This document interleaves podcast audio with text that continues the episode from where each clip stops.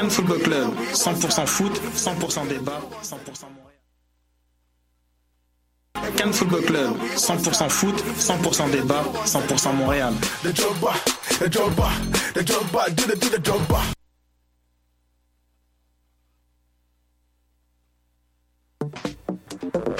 Vous en avez assez de faire des photos moches? Écoutez Objectif numérique où on vous donne des conseils, on teste des produits, on vous tient au courant des dernières nouvelles en matière de photographie et on vous suggère des sites ou des photographes à suivre. Tous les samedis, 13h. Voyage au bout de la nuit, c'est ton émission d'ambiance nocturne sur le Nightlife Underground montréalais. Découvertes musicales, chroniques culturelles et idées de sortie pour divertir tes nuits urbaines. Voyage au bout de la nuit, c'est l'émission nocturne de choc.ca.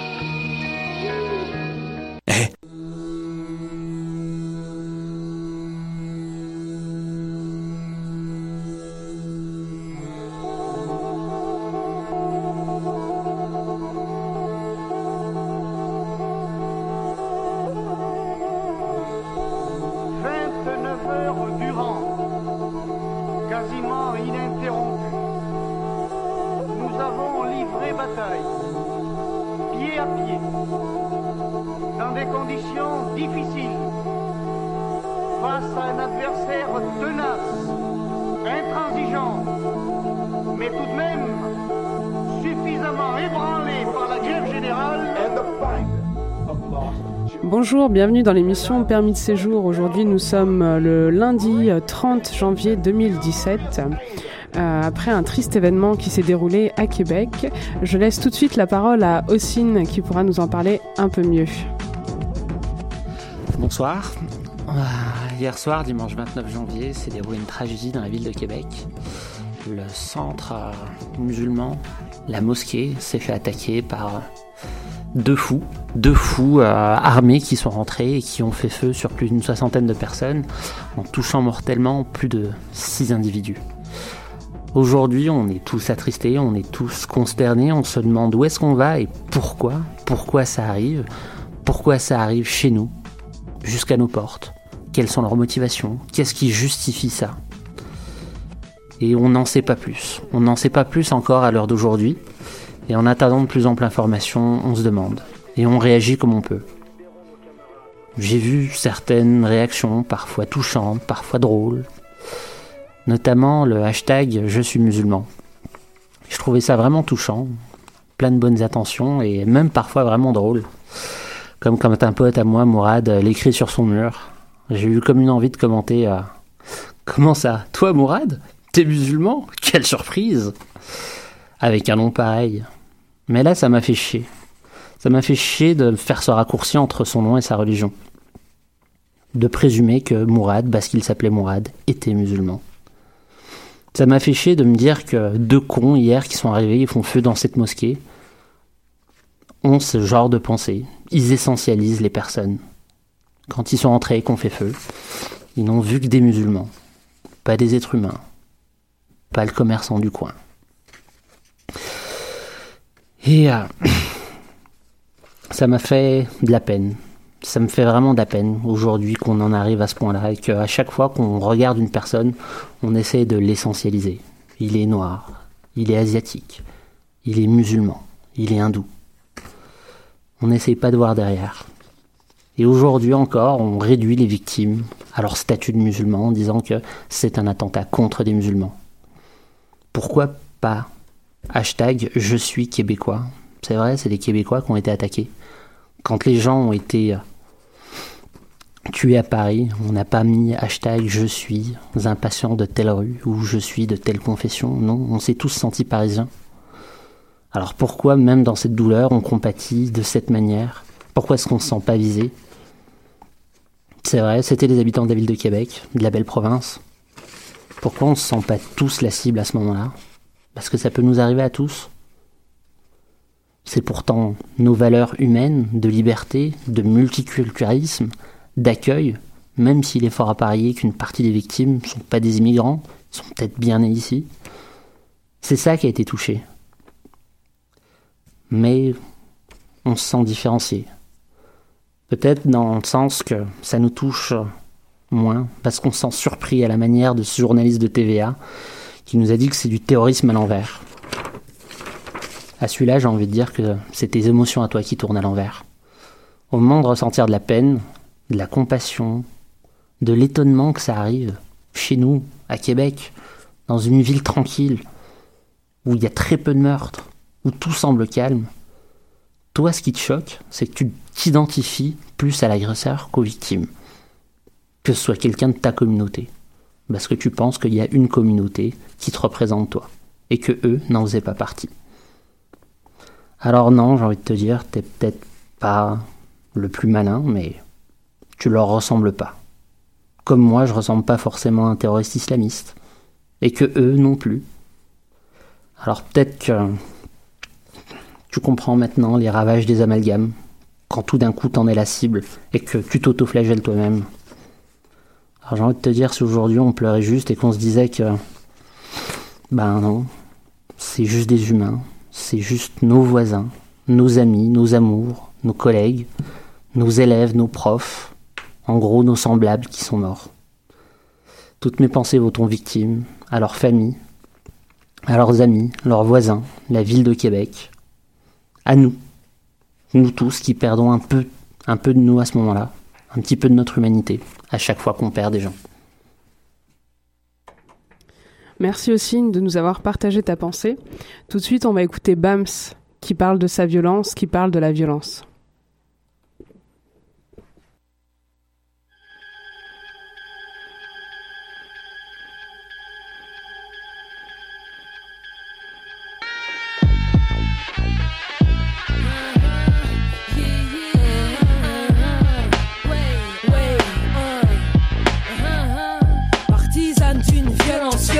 finir inhérente à toute forme d'intransigeance latente, incommodante pour nos détracteurs qui persistent aux détentes. Partout en tout cœur de nous faire prendre la descendante. Ouais, je vais corps avec toutes les pensées pleines de sens et j'ai un goût prononcé pour les idées sensées. Amener mon peuple sait contrer où nous populaces opprimés seront enfin un récompensés danser. Moment d'attente, je fais ma part du taf avec ou sans staff. L'essentiel c'est de mettre des baffes de chasser. Les innombrables imposteurs ratés rappant uniquement pour la tasse, la gloire d'autographe assez de haine gaspillée, mal orientée, dirigée, dirigeons la quitte savoure al. Notre vengeance pour laquelle je prône, milite crédit digne d'une descendance, pas miléquée. Yeah, Moi ma violence,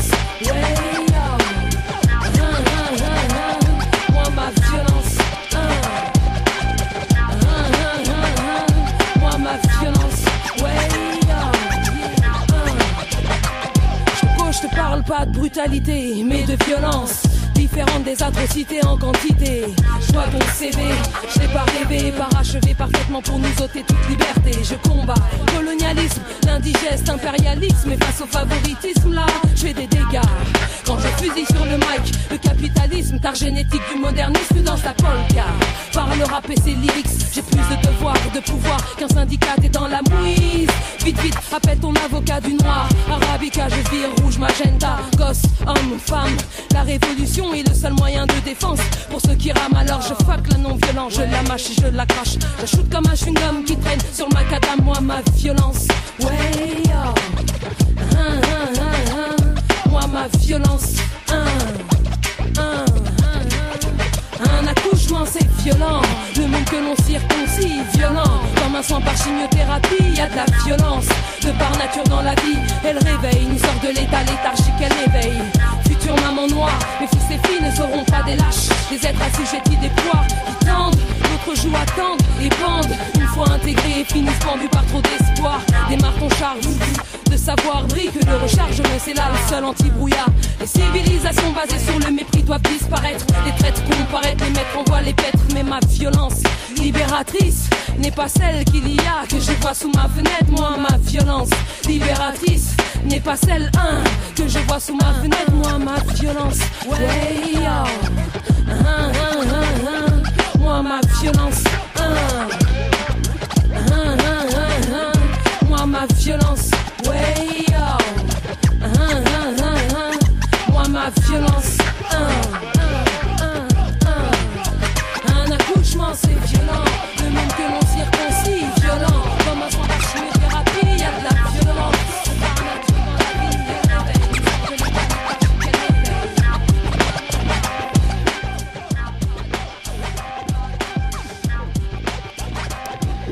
Maintenant, nous allons euh, laisser place à la deuxième partie de l'entretien avec Amandine Gay, qui est euh, notre euh, chère réalisatrice afroféministe qui est venue sur les ondes de choc pour nous parler de son film Ouvrir la voie, qui notamment aborde le racisme.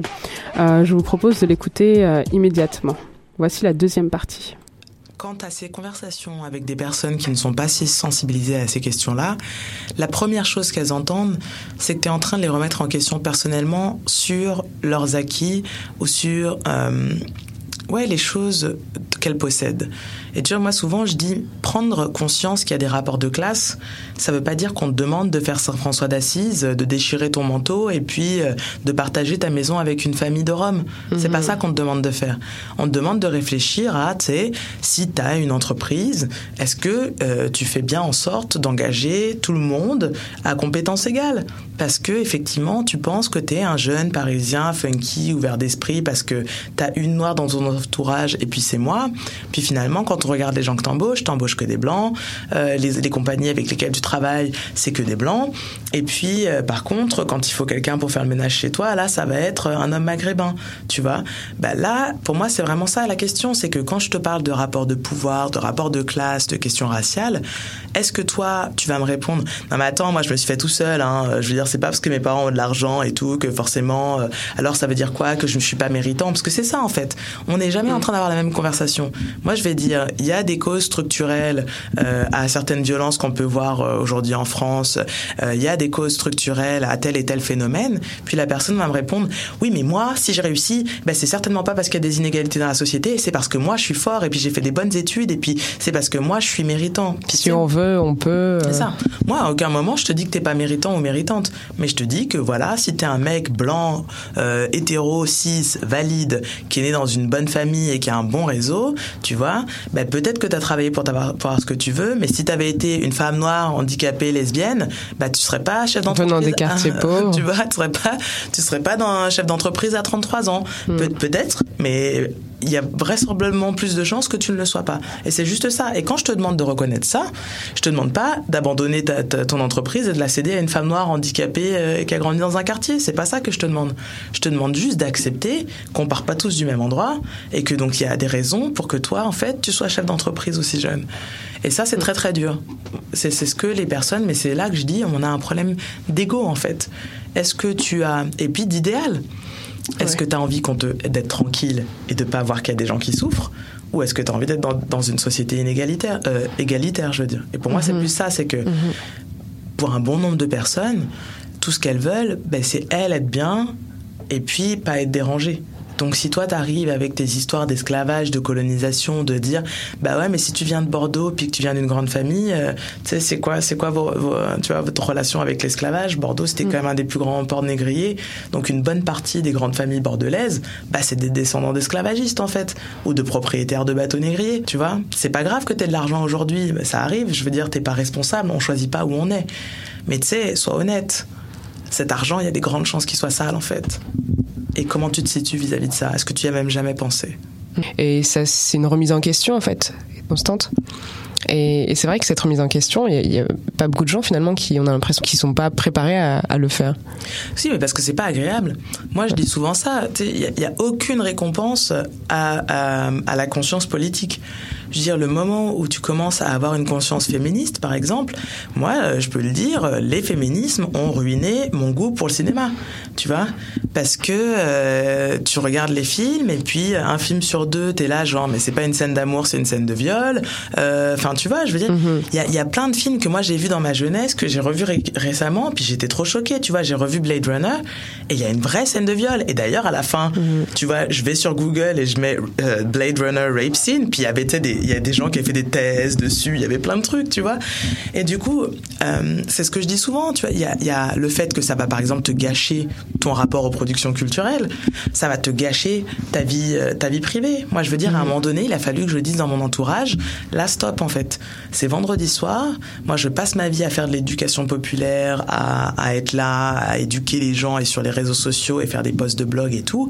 Quand j'ai un repas avec des amis et dans un truc de détente, non, je n'ai pas envie de vous donner mes positions sur je sais pas quel dernier scandale, parce qu'en fait c'est vendredi, puis moi j'ai le droit comme tout le monde de vouloir boire des bières tranquillou, tu vois, et de pas être là à devoir dire, moi je me rappelle d'avoir ouais systématiquement tu vois une table entière qui se retourne vers toi et qui te dit mais alors vous les féministes vous en pensez quoi de ça? Puis t'es là genre mais moi j'en sais rien les féministes qu'est-ce qu'elles en pensent tu vois euh, tu sais. Je ne suis pas la représentante. euh, tu vois donc du coup il y a ce côté où ben ça te gâche le cinéma ça te gâche tes rapports avec tes amis parce que t'es là genre mais enfin qu'est-ce que ça vous coûte d'admettre que vous êtes né dans une bonne famille? Qu'est-ce que ça vous coûte d'admettre que vous êtes un homme et qu'en fait il y a de la violence euh, en France tu vois? Qu'est-ce que ça te coûte de te poser la question 30 secondes du consentement sérieusement tu vois, moi, combien de fois j'ai eu des conversations Et par exemple, c'est vrai que moi, le temps passant, il y a de moins en moins d'hommes dans mon cercle euh, amical, tu vois. Ouais. Parce que c'est vrai qu'au bout d'un moment, c'est fatigant. Tu sais, moi, j'ai jamais eu la conversation du consentement avec un mec. Non, c'est pas vrai. Je l'ai eu euh, récemment ici. Mais avec qui tu parles du consentement et qui te dit, bah, tu sais que moi, avant qu'on m'explique, franchement, je sais pas. Et ça se trouve, par le passé, j'ai fait des, des trucs qui étaient vraiment pas cool. Tu sais, et moi, je vais pas me lever de la table si tu me dis ça en disant quoi et tout, parce que c'est ce que je pense. Moi, c'est ce que je dis souvent. Si tous les mecs que je connais sont, pensent qu'ils ont jamais été des agresseurs sexuels, puis qu'en fait, on sait très bien qu'une femme sur trois sera victime d'au moins une agression sexuelle dans sa vie, ça veut dire que tous les mecs qui sont autour de nous, en fait, ils pensent qu'ils ont pas commis d'agression sexuelle, mais. Puis il y en a qui le savent très bien, puis qui s'en foutent. Dire, la question, c'est que si t'es pas, si t'es pas éduqué sur le consentement et que t'es un homme aujourd'hui, euh, tu vois, en vie et actif sexuellement, il y a des chances que t'aies fait des conneries. Et quand je te dis ça, je suis pas en train de te dire salaud, euh, euh, tu vois, toi aussi t'es un violeur et tout. Je suis en train de te dire pose-toi des questions. Puis si jamais tu te rappelles d'un truc que t'as fait qui était pas classe ou qui était tu vraiment problématique, même rien ne t'empêche de prendre ton téléphone ou d'écrire et de dire à une meuf, tu sais quoi, moi, j'ai jamais réfléchi au consentement. Puis tu sais, je pense que cette soirée qu'on a passée en 2005 et où on était bourrés, puis en fait on a couché ensemble, bah en fait peut-être que j'aurais pas dû, puis je suis désolée. Ça, ça te coûte rien en fait. Puis peut-être que cette fille-là, ça va lui changer la vie, tu vois. Et du coup, pour moi, c'est vraiment ça. C'est encore une fois, est-ce que tu mets ton ego en premier ou est-ce que tu te dis, bon bah ouais, en fait, euh, encore une fois, oui, on est toutes et tous problématiques en permanence. Et puis il y a des choses sur lesquelles aussi tu peux accepter de lâcher prise. Moi, je suis politiquement tout à fait en compréhension des enjeux liés à la violence animale et tout machin. J'aime la viande et je mange de la viande. Tu vois, c'est comme ça en fait. Je veux dire, on peut pas non plus être éthique surtout tout le temps. Tu vois, moi j'ai plein de potes qui disent ouais, tu sais, avant j'avais des principes, maintenant j'ai des enfants. Clair que tu vois, qu'est-ce que tu vas faire? Ta fille elle veut une Barbie, elle veut une Barbie, elle veut une Barbie, tu vas pas lui acheter parce que tu vas lui dire non, c'est le patriarcat et machin et tout. Puis tu sais, elle va, elle va à l'école et puis elle, elle pourra pas être comme ses copines. Tu vois, bah non, je veux dire, c'est sûr qu'il faut négocier. Mais tu sais, il y a des choses sur lesquelles tu peux négocier, la viande ou les Barbies par exemple.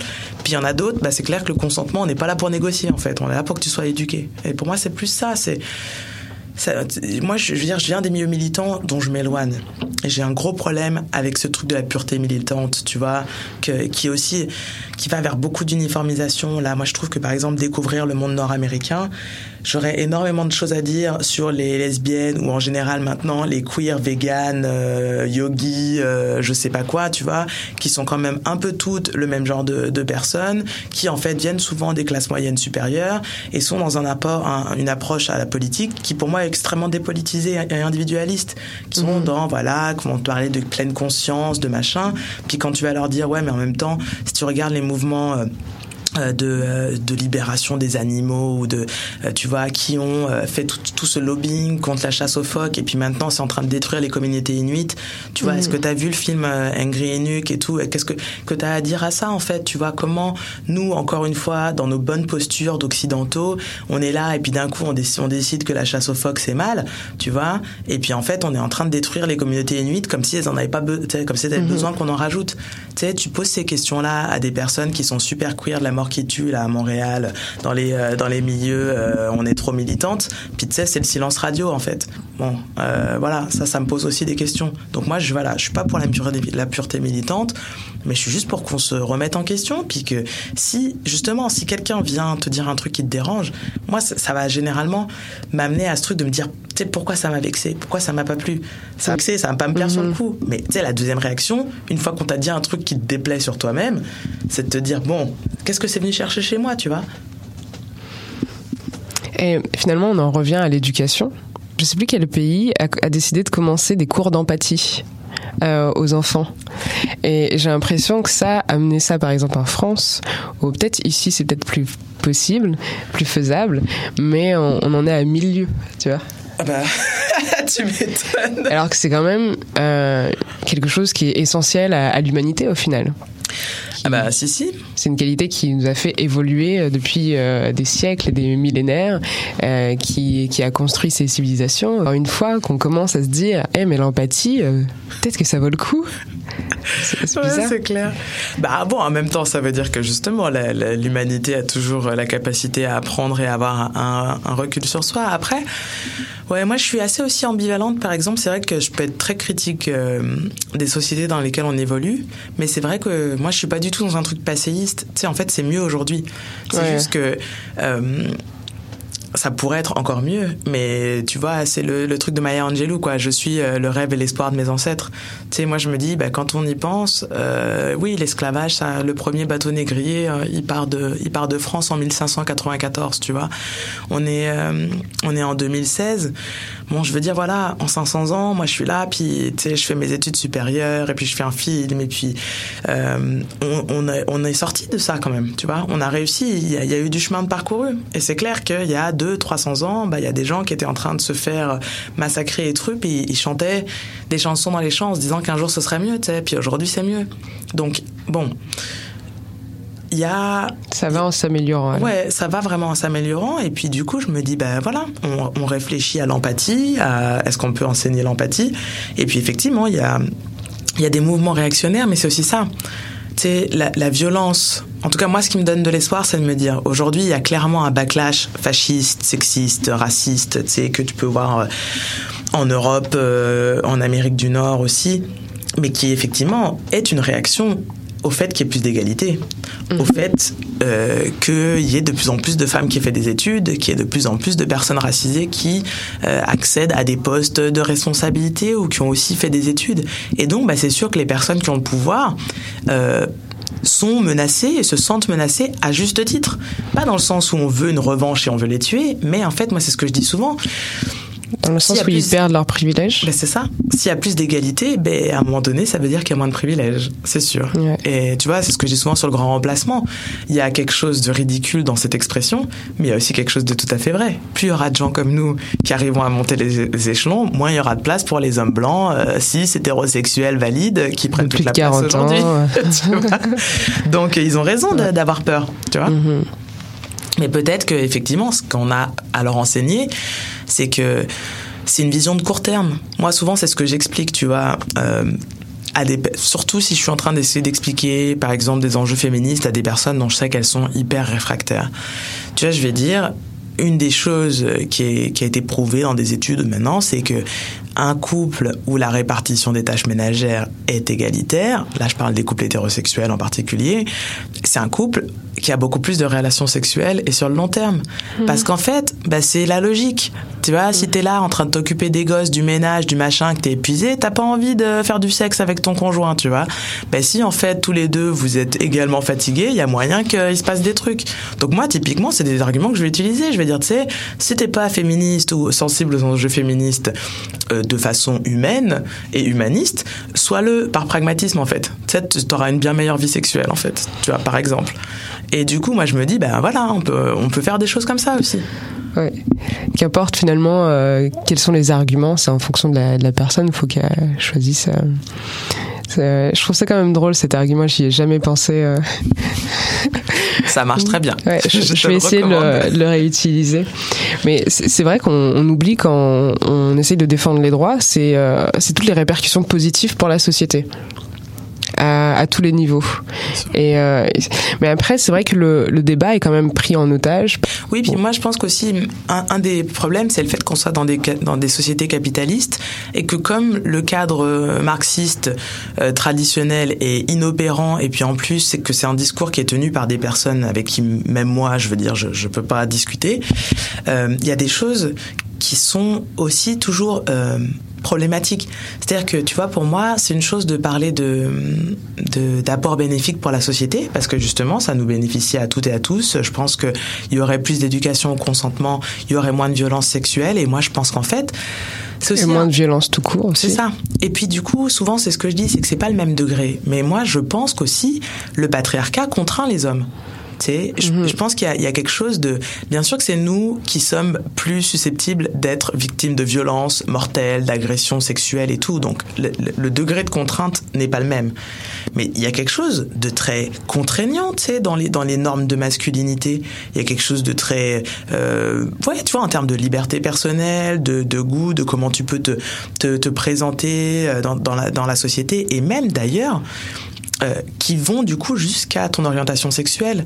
Moi, je pense que si l'orientation sexuelle était nettement moins, tu vois, normée et puis liée à quelque chose qui serait censé venir, tu vois, euh, empiéter sur ta masculinité, et même si déjà le concept en soi est, tu vois, est, questionnable, mais je pense aussi peut-être qu'il y aurait moins de violence. Tu vois, moi, je suis souvent mmh. frappée de voir à quel point des femmes vont pas avoir de mal à dire qu'elles ont déjà essayé avec une autre femme, ou qu'elles trouvent les femmes belles, ou que, tu vois, mmh. et puis que pour un homme, ça va être, alors que je veux dire, c'est la logique. Moi, je suis sûr qu'il y a des mecs qui marchent dans la rue et qui se disent, ce gars, il est beau, tu sais. Mhm. Puis ça veut pas dire que t'es moins un homme mhm. parce que t'as vu un homme que t'as trouvé beau, tu vois. Tu sais. Et donc, du coup, je me dis, tu vois, ça, déjà ça, ça détendrait l'atmosphère. Mais après, ce que je trouve problématique, par exemple, c'est quand c'est repris sous un discours hyper capitaliste où par exemple on va dire la diversité c'est un apport pour l'entreprise. On a montré que les entreprises où il y a de la diversité ça performe mieux et tout. Parce que ça veut dire que si on t'apporte que l'argument capitaliste, mais alors le jour où il y a une entreprise où il y a de la diversité qui performe pas, ça veut dire qu'on n'a plus envie de l'égalité. Si mhm. l'égalité elle a un, intérêt que pour les enjeux économiques, tu sais, ben, c'est quand même euh, c'est limité. Donc pour moi c'est aussi ça, c'est que comment est-ce que on peut réfléchir à développer des discours sur oui ce que ça apporte à la société, mais en termes c'est peut-être en termes de bien-être, en termes éthiques, et pas juste c'est utile, votre, votre entreprise, elle, elle, produira plus et elle performera mieux s'il y a mhm. plus de femmes et plus de non-blancs. Parce que ça, en fait, c'est une impasse. Et ça veut pas dire que tu veux l'égalité pour l'égalité, c'est tu veux l'égalité pour produire plus d'argent. Euh, mhm. bah, moi, c'est pas ça qui m'intéresse non plus, tu vois. Très bien, et merci. Euh, je ça m'a comme euh, coupé, je, ne savais pas quoi répondre à, ça. Mais euh, pour rebondir sur ce que tu avais dit, c'est vrai que les, hommes sont aussi enfermés dans, un rôle et le féminisme, c'est aussi finalement libérer les, les, deux sexes quelque part, enfin pas quelque part directement. Puis Bon, alors, je, comme je suis un peu perdue, je vais, je vais, revenir sur quelque chose dont je voulais parler avec toi. On, on va un petit peu bifurquer euh, de, de, sujet. Et, euh, et, dans une de tes capsules, euh, il y avait quelque chose que je trouvais intéressant. Alors, je sais plus, c'est encore une fois, c'était qui, qui qui intervenait là-dessus. J'irai voir le film et puis je noterai tout, tous les noms. Mais les capsules, c'est des extras, hein, c'est ce qui n'est pas dans le film. En fait. Ah, d'accord. Ah, ok. Voilà. C'est des petits bonus. C'est ça. Parfait. On aime ça, nous, les bonus. Euh, il y avait, euh, en fait, sur euh, la domination blanche, sur les critères de beauté, et aussi sur, par exemple, le, blanchiment. Et en fait, ce, ce racisme qui est intériorisé par les, les racisés eux-mêmes, en fait, ce qu'on appelle l'effet de dépréciation, je pense. oui, entre autres, mais effectivement, moi j'appelle ça aussi le, ouais, le racisme intériorisé, quoi, tout simplement. Ouais. le colorisme, enfin, qui s'exprime de, de plein de façons différentes, mais ben oui, effectivement, il y a des conséquences euh, psychologiques euh, de, ben ouais, de l'histoire de l'esclavage et de la colonisation. Ben ça, c'est Fanon en particulier, euh, et puis aussi Albert Memmi euh, sur Portrait du colonisateur et Portrait du colonisé, et puis Peau noir, masque blanc. Tu qu'est-ce que ça veut dire d'être attaqué si profondément dans ton, dans ton humanité? Tu la blessure narcissique qui est liée à l'esclavage et aux colonisations, elle est très profonde. Et aussi parce que c'est la question du syndrome de Stockholm. Tu vis en permanence avec ton tortionnaire. Tu vois, tu sais, puisque c'est amour-haine. C'est ça. Et d'une certaine façon, des deux côtés, il y a une forme de désir-répulsion.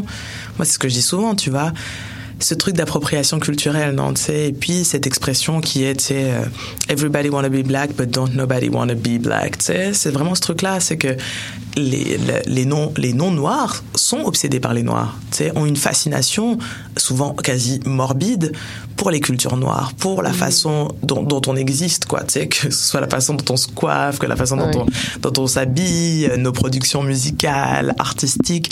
Donc il y a une ce forme de fameux exotisme. C'est ça. Et donc il y a simultanément ce désir très puissant qui est accompagné